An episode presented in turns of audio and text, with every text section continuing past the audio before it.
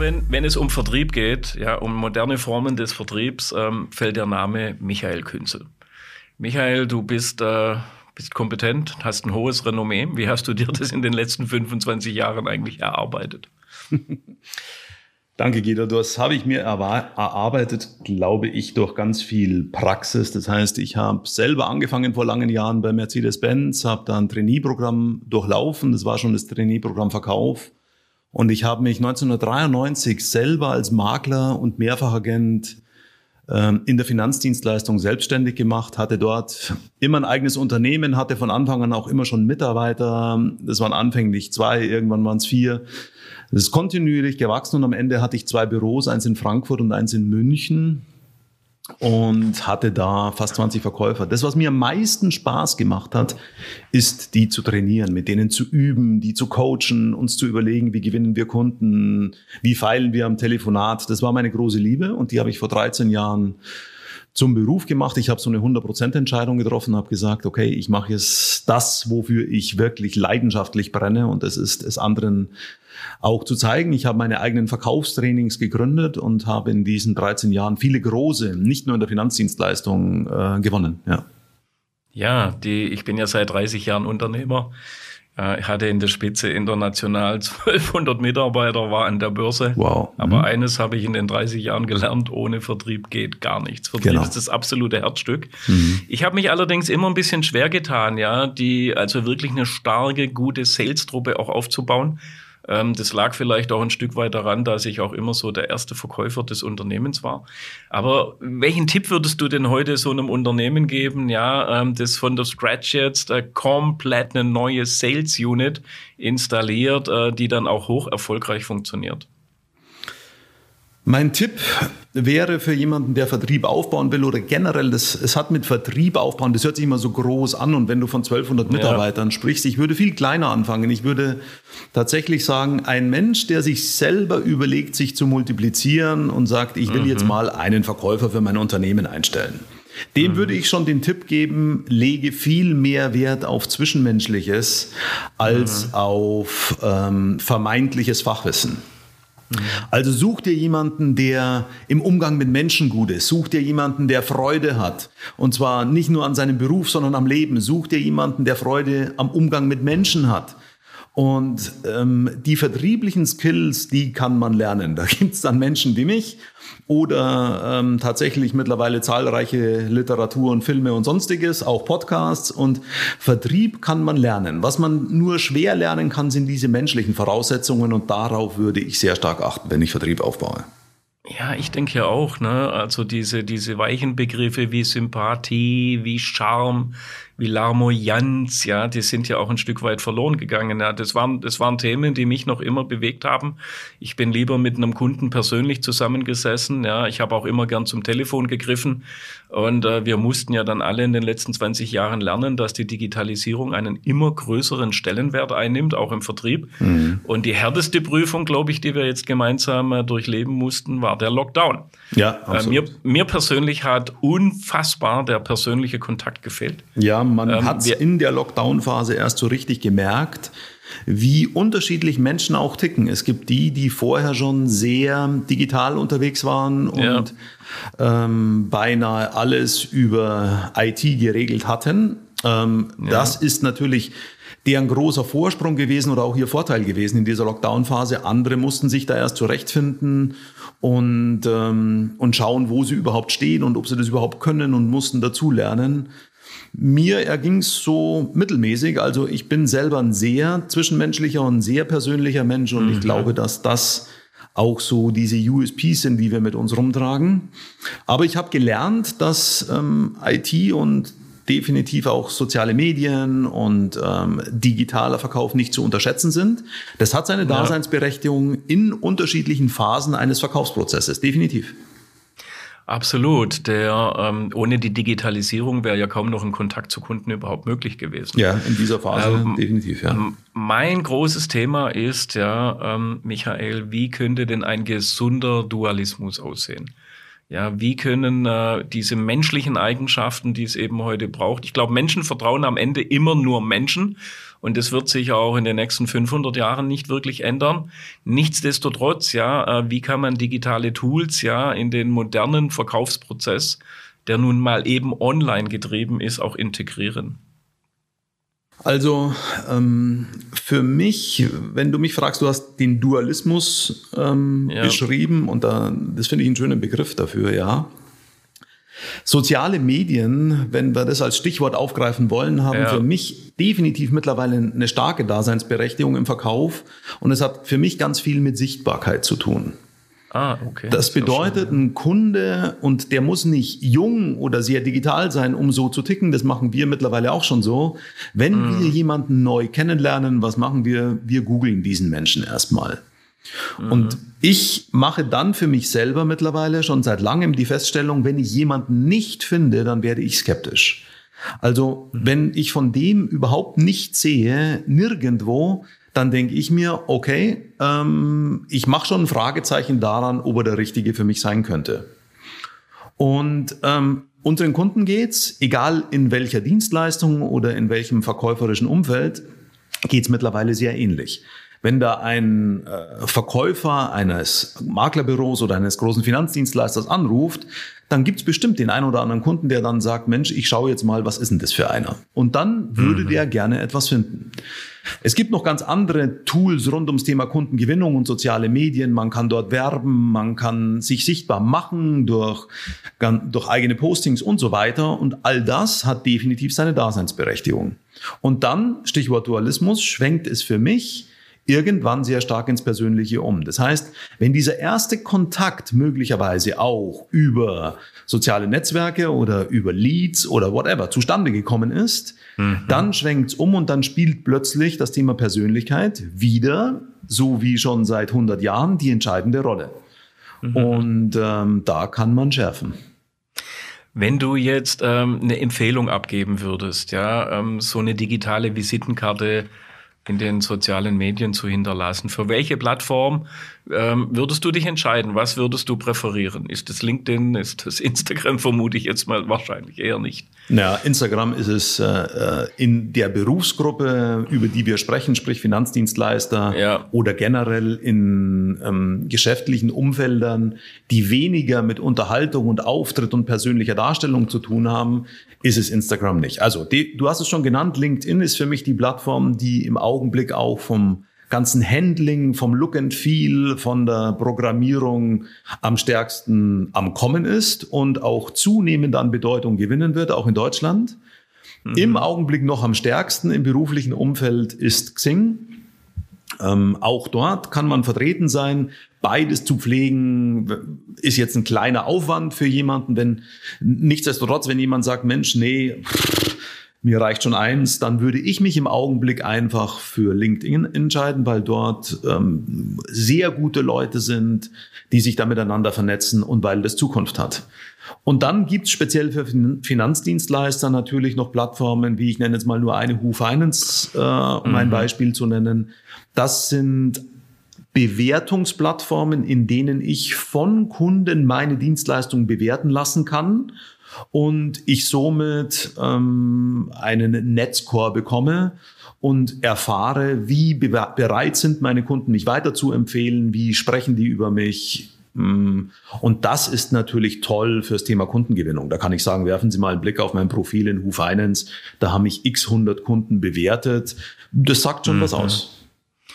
Ja, die, wenn wir heute in die sozialen Medien gehen, geht es ja auch darum, äh, wie attraktiv präsentieren wir uns. Mhm. Äh, was sind so die Values, äh, die wir rüberbringen müssen? Äh, wenn man heute so ein Profil anlegt, kannst du vieles falsch machen, kannst du vieles richtig machen. Mhm. Äh, wie mache ich denn am ehesten alles richtig? Ja, äh, wie lasse ich denn die meine Fachkompetenz, aber auch meine Aura, meine Charisma, wie lasse ich die denn glänzen? Michael, was würdest du da empfehlen? Ich selber suche nach dem richtigen Weg auch für mich, aber ich glaube, ja. ein, ein, ein gelungener Weg ist, wenn du über deine Bildersprache etwas über dich selber und deine Persönlichkeit ausdrückst, was weniger damit zu tun hat, dass du dich da bitte privat in Badehose und beim Feiern mit einer Flasche Bier in der Hand zeigst. Das kann mal sein, wenn du auf irgendeiner Firmenfeier bist, um Gottes Willen.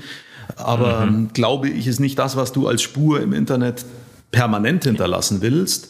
Also ein gelungenes, eine gelungene Bildersprache in Bezug auf deine Persönlichkeit und mhm. nicht zu vernachlässigen, das, was du da schreibst, sollte schon irgendwie halbwegs Hand und Fuß haben. Also ich lese manchmal Postings, da hängt irgendwie ein tolles Bild und dann schaue ich in das Geschriebene und dann denke ich mir, mein Gott, hat der das ein zweites Mal gelesen? Groß, Kleinschreibung, alles Fehlanzeige, keine Satzzeichen. Und dann denke ich mir, nee, das kann eigentlich nicht sein. Also irgendwie soll es beides sein. Ja, die, ähm, was ich ja sehr interessant finde, äh, für uns ist ja immer das allergrößte Thema äh, der sogenannte Erstkontakt. Ja. Mhm. Ähm, ich glaube, äh, in unserer, in unserer Steinzeit wurde das ja auch mal Kaltakquise genannt. Mhm. Ähm, siehst du denn da auch mit den neuen Medien Möglichkeiten, das erheblich zu professionalisieren? Ja, also du kannst natürlich über die neuen Medien deine Akquise schon anschieben. Ich habe vorhin schon mal das Stichwort Werbung auch genannt. Du kannst natürlich ja. für dich und deine Dienstleistung auch werben im Internet. Mm, macht jetzt möglicherweise für den kleinen Verkäufer, klein meine ich jetzt überhaupt nicht im Sinne von, dass der wenig verdient oder dass er bedeutungslos wäre, sondern für den Einzelkämpfer, nennen wir ihn vielleicht lieber so, unter Umständen jetzt noch nicht den, wirklich, den wirklichen Sinn. Also ähm, du kannst Kunden ansprechen, du kannst dir einen Empfehlungskreislauf aufbauen, das durchaus, mhm. auch in sozialen Medien. Du kannst also, wenn du zum Beispiel einen Kunden eines Unternehmens gewonnen hast, ja, wer hindert dich daran, dich mit anderen Mitarbeitern dieses Unternehmens auch zu verknüpfen? Und wenn dir dein äh, erster Kunde dieses Unternehmens dann die Erlaubnis gegeben hat, äh, auch mal seinen Namen fallen zu lassen. Also äh, ich weise ausdrücklich darauf hin, Datenschutz, die Erlaubnis muss da sein. Und mhm. wenn du dann eben sagst, Mensch, ich bin ja schon in Kontakt mit und wollen wir beide uns nicht vielleicht auch mal kennenlernen, was spricht dagegen? Mm, in, du hast vorhin diesen Zeitraum Lockdown angesprochen und alles seit dem 13. März. Ja. Ich warne jetzt ein klein wenig. Ähm, ganz viele haben ihre Aktivitäten gerade in dieser Zeit ins Immense getrieben, also machen nichts anderes mehr. Und mhm. ähm, ein Overload entsteht dann im Markt. Ich würde ne? sagen, es entsteht ein Overload. Vielen Dank, Guido. Ja, ja. Ja, lass uns doch mal ähm, von der digitalen Welt in unsere klassische Welt gehen, in die Präsenzwelt. Ähm, wenn du so ein Vertriebscoaching annimmst, ja, die, wie gehst du denn da vor? Was sind denn da deine, deine Instrumente, die du anwendest? Das wird mich also wahnsinnig interessieren. Mhm. Ähm, Coaching, ich unterscheide zwischen einem Gruppencoaching, also mehrere Menschen, ja. die da mit mir sprechen, und nur einer. Die höchste Qualität mhm. hat natürlich ein Einzelcoaching, aber ähm, ich beziehe deine Frage jetzt mal, weil das haben wir ja auch gemeinsam vor mit den Maklern. Deine Frage beziehe ich jetzt mal darauf, wie gehst du in einem Gruppencoaching vor? Ich will natürlich ja. zunächst erstmal wissen, mit wem habe ich es da zu tun und wo stehen die heute im Vertrieb. Das heißt, welche Sichtweisen haben die auch zu diesen Themen, Guido, die wir beide hier gerade besprechen?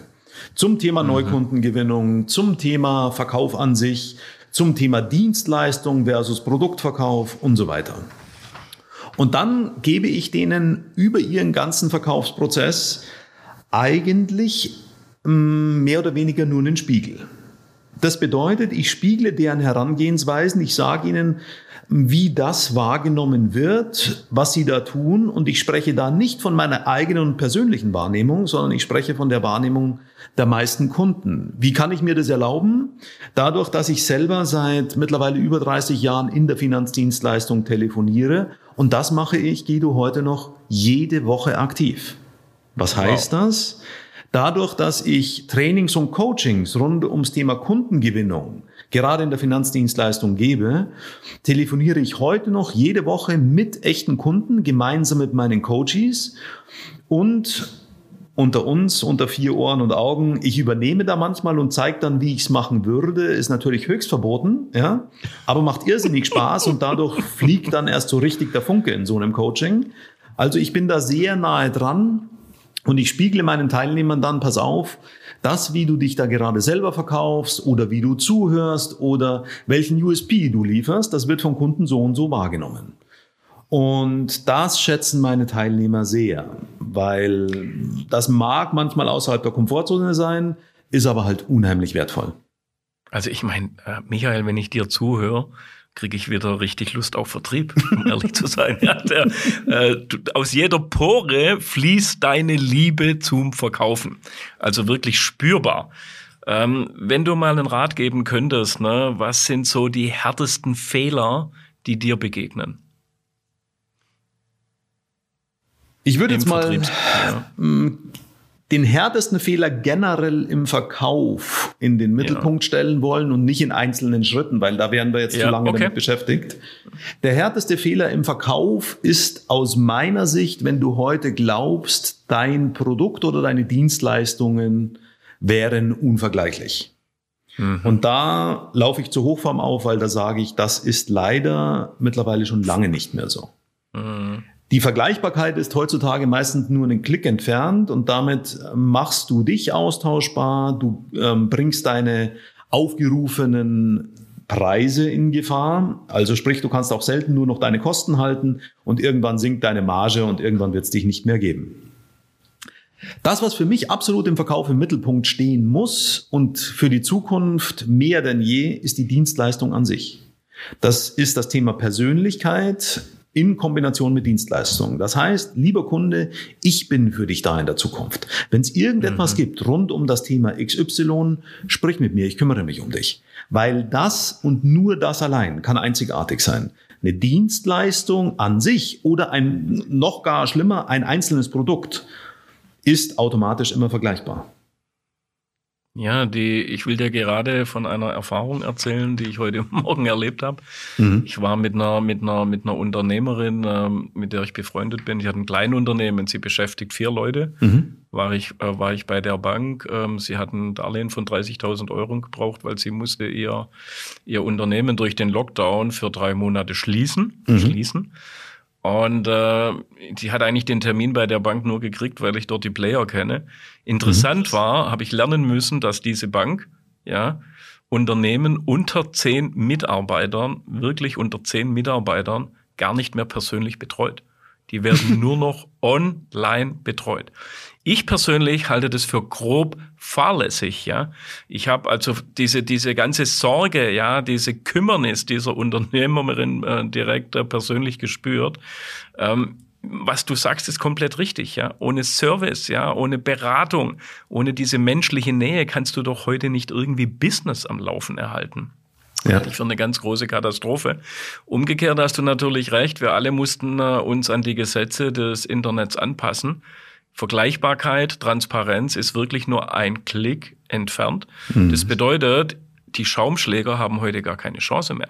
Ja, ja, definitiv, so ist es. Das heißt, also, der Vertrieb ja muss auch ganz anders auftreten. Also was früher so, ne, du weißt ja, die Vertriebsleute hatten ja alle so ein spezielles Image. Ähm, das, das kann sich heute gar nicht mehr kultivieren, weil Vertrieb heute absolut, glaube ich, durch Sachlichkeit und Fachkompetenz ja, überzeugen muss? Oder siehst du darin auch so einen wichtigen Move aus der Vergangenheit? Ja, ähm, kann ich dir nur zustimmen, Guido. Ähm, Kompetenz ist etwas, was sehr stark von Kunden wahrgenommen wird im Sinne von, ja. wie sicher tritt der Verkäufer auf. Also, ja. wenn ich ihm eine Frage stelle oder wenn ich ein Problem habe zu irgendeinem Punkt, wie sicher tritt er auf? Welches Gefühl gibt er mir dann? Das ist, glaube ich, das Entscheidende. Die Fachkompetenz im Detail wird aus meiner Sicht, Guido, sehr häufig überschätzt. Das mhm. bedeutet, mhm. wenn ich mir Ausbildungsprogramme gerade der großen Finanzdienstleister in Deutschland ansehe, dann auch aufgrund von gesetzlichen Forderungen, verstehe mich nicht falsch, fließt mhm. 80, 90 Prozent der Ausbildung von Finanzdienstleistern in Deutschland fließt in den fachlichen Bereich. Und jetzt mhm. entsteht einer der häufigsten Fehler. Die Verkäufer laufen dann raus und erzählen das, was sie da gelernt haben, ihren Kunden. Der Kunde ist total verunsichert. Ich sage da jetzt mal nur ein Stichwort. Zu viel Information sorgt immer für Unsicherheit. Mhm. Der Kunde ist total verunsichert und sagt dann, okay, ich muss es mir nochmal überlegen. Und wir alle wissen, dass es dann meistens schwierig wird. Mhm. Ich würde mir viel mehr wünschen, dass ähm, ein Verkäufer heute sehr sicher auftritt in Bezug auf seine Persönlichkeit, sehr sicher auftritt in Bezug auf die mhm. Sicherheit zu seiner Dienstleistung. Dem Kunden das Gefühl gibt, pass mal auf, du kannst natürlich kommen mit welcher Frage auch immer, die du, die dir auf der Seele liegt. Ich werde dir die Antwort dazu liefern. Wenn ich es jetzt nicht kann, weil ich mich erstmal schlau machen muss, dann liefere ich sie dir im Nachgang. Aber ich liefere dir die Antwort zu deiner Frage. Und ansonsten bin ich, ich, Michael Künzel, als Dienstleister für dich da und werde mich um dich kümmern.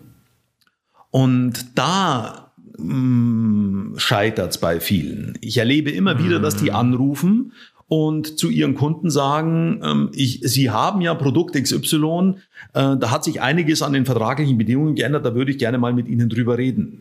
Jetzt mhm. frage ich dich allen Ernstes, Guido, äh, mit was rechnest du dann als Kunde, wenn der Verkäufer zu dir kommt? Du rechnest damit, dass über dieses Produkt gesprochen wird. Aber mhm. eine Dienstleistung oder gar der Mensch, der da anruft, steht doch nicht im Mittelpunkt. Ja, die also ich meine, die Angst, ja, dass, ähm, dass eine große Gefahr besteht, wenn man zu technokratisch verkauft, die teile ich tausendprozentig.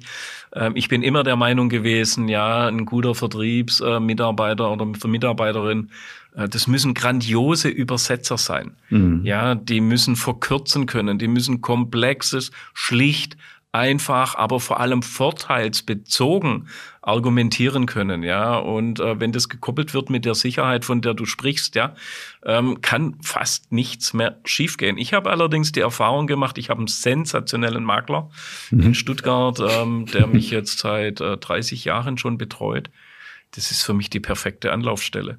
Ja, wenn ich ein Problem habe, kann ich den immer direkt anrufen und der sagt zu mir, Guido, mach dir keine Sorgen, ich löse das für dich. Genau, das ja, meine ich. Das reicht mir komplett. Ich habe so ein dermaßen Vertrauen, ja, wenn die Lösung ein bisschen komplizierter wird, was bei ihm kaum stattfindet, dann ruft er mich schon an und bindet mich mit ein. Das finde ich absolut okay. Ja, aber ansonsten überlasse ich ihm das komplette Spiel. Mhm. Und das ist übrigens für mich diese Betreuung, dieser Service, den ich liebe.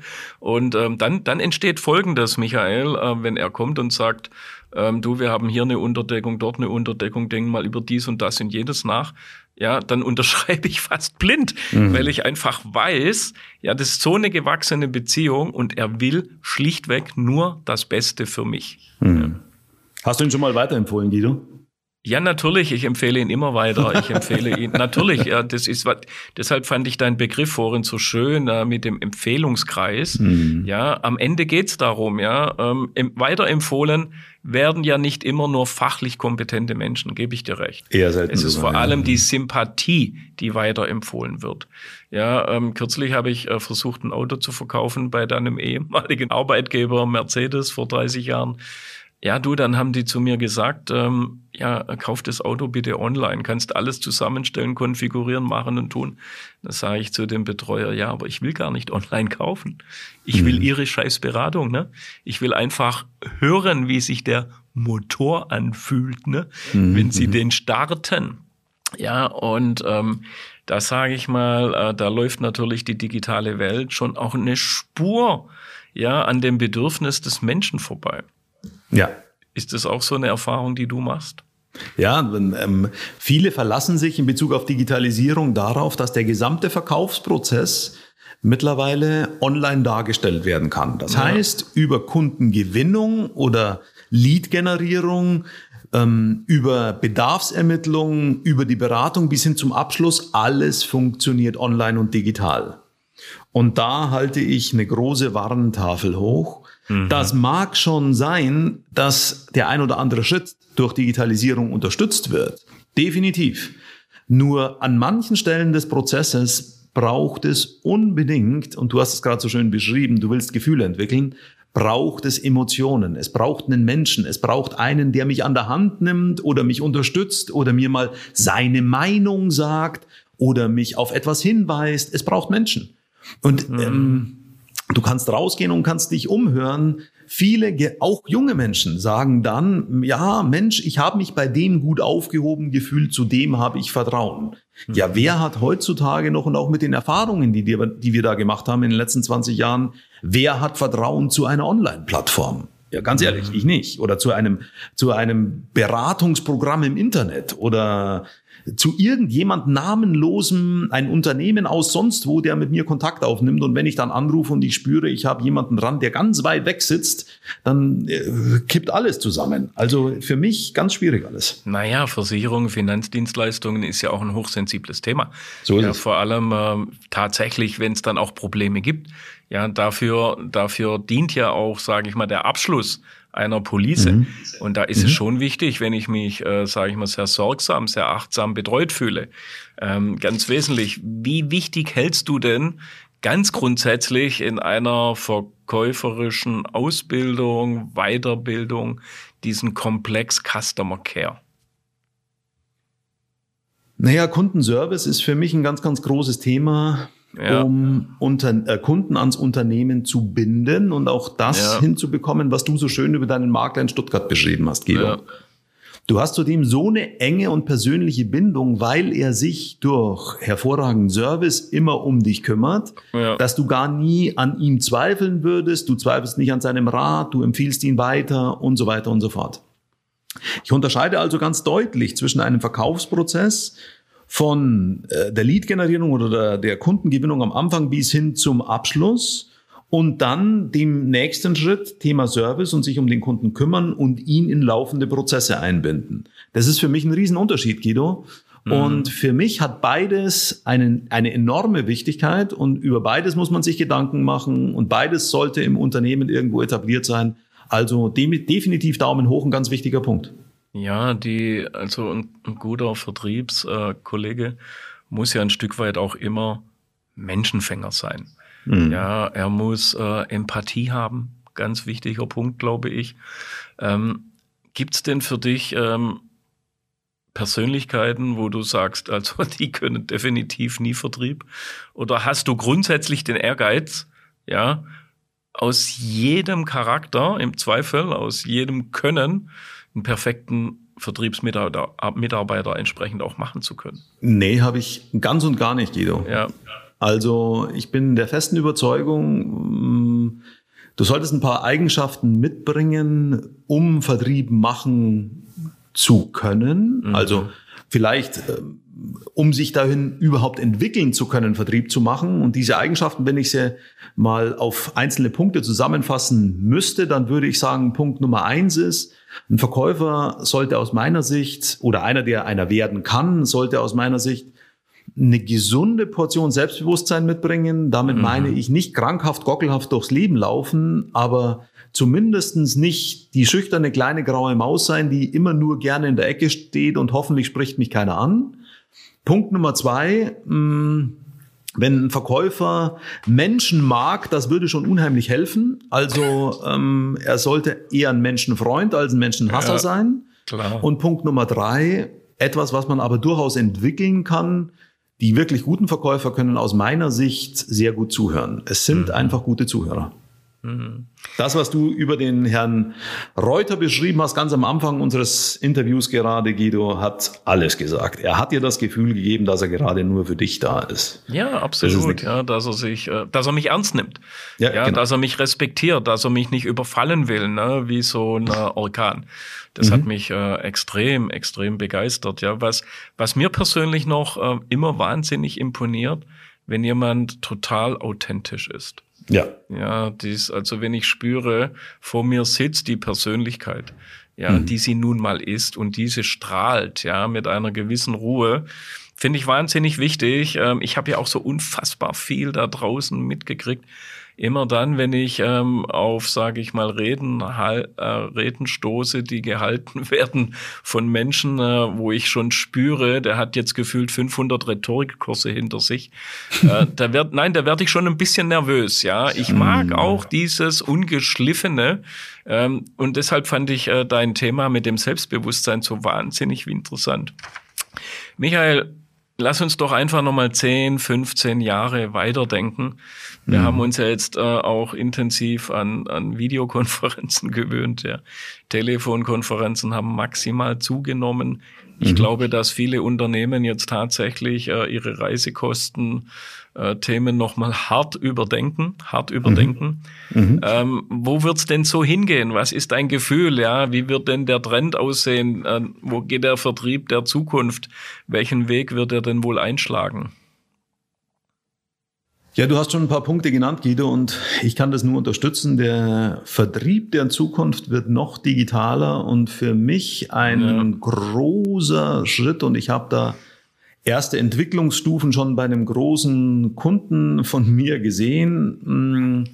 Das ist nicht mehr nur einfach Telefonkonferenz oder Videokonferenz, sondern mm, wenn es irgendwann noch professionell, also noch handelbarer wird, dann wird das irgendwann definitiv das Thema Hologrammtechnik werden, aus meiner Sicht. Mhm. Wenn du irgendwann das Gefühl hast, dass der Mensch, mit dem du gerade sprichst, tatsächlich vor dir sitzt, dann, Guido, stellt sich wirklich die Frage, ob ein persönlicher Termin noch notwendig ist oder mhm. ob dir das Hologramm eines Menschen reicht. Wenn das denn, und du hast das große Thema Authentizität, Authentizität angesprochen, wenn es authentisch ist. Also wenn das nicht irgendwie animiert ist, sondern wenn ich wirklich das Gefühl habe, da sitzt der Mensch im Raum. Und ich glaube, das ist jetzt einfach nur eine Unterstellung und wie gesagt, da habe ich schon Vorstufen davon gesehen.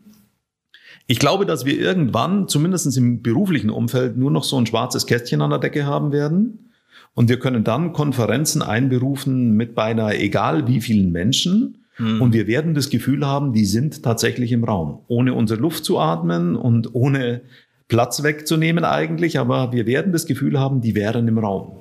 Und das ist oder wird ein Riesenschritt in der Zukunft. Ja, die, Ich persönlich arbeite gerade an einem strategischen Konzept für einen großen deutschen Automobilkonzern, äh, wo wir uns mit der Frage beschäftigen, wie wird das Auto in 20, 30 Jahren aussehen. Mhm. Und da sind wir gar nicht so weit auseinander, was äh, zumindest mal das Einbinden äh, von künstlicher Intelligenz betrifft auch. Es wird ein spannendes Thema. Was mich äh, tief, tief, tief, tief inspiriert hat, ähm, ist, du hältst ja auch herrliche Vorträge, Reden mhm. zu dem herrlichen Titel Gentleman Selling. Mhm. Ja, also Michael, ich weiß nicht, ob dir das eingefallen ist in einer ganz frühen Stunde, wo dich die Muse küsst. Ja, welch ein wunderbarer Titel für einen Vortrag. Äh, was ist denn für dich dieses niveauvolle Verkaufen?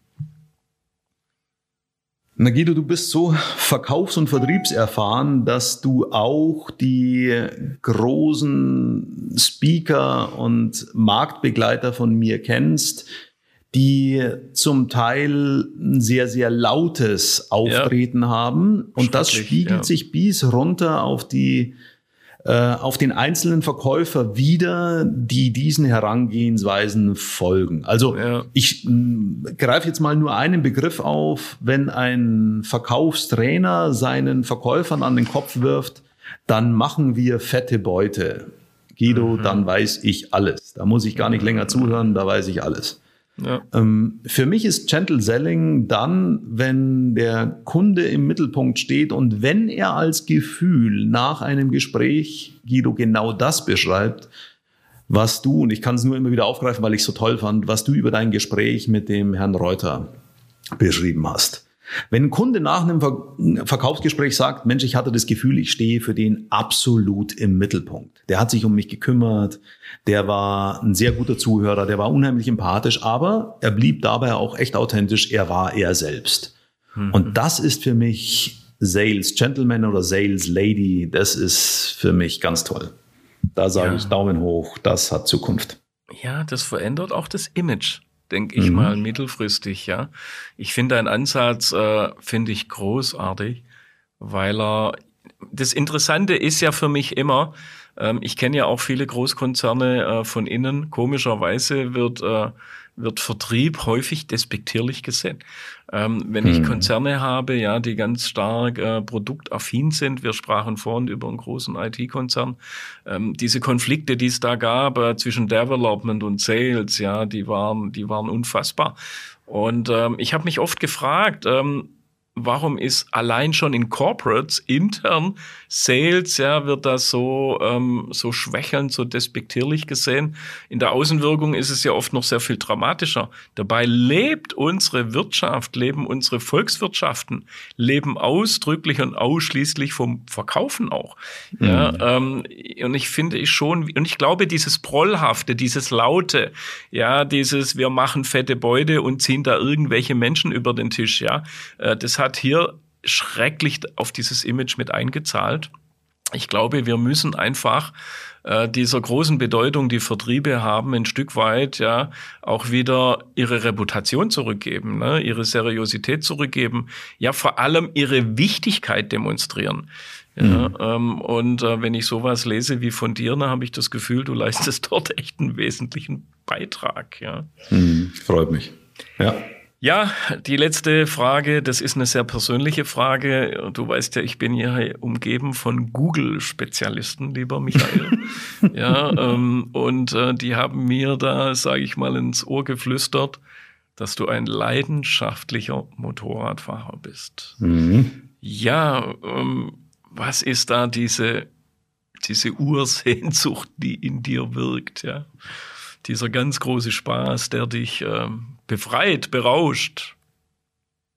Das ist eine tolle Frage. Ich habe überhaupt nicht damit gerechnet, Guido. Ja, äh, und daran erkennt man, wie toll die Frage ist. Ich will dir trotzdem was dazu sagen. Motorradfahren ist für mich etwas, was mir innerhalb von wenigen Sekunden den perfekten Ausgleich schafft zu mhm. dem, was ich tue. Damit will ich nicht sagen, dass das, was ich tue, mir keinen Spaß macht, sondern es ist so, dass das, was ich tue, unheimlich viel Aufmerksamkeit und Energie mhm. von mir verlangt.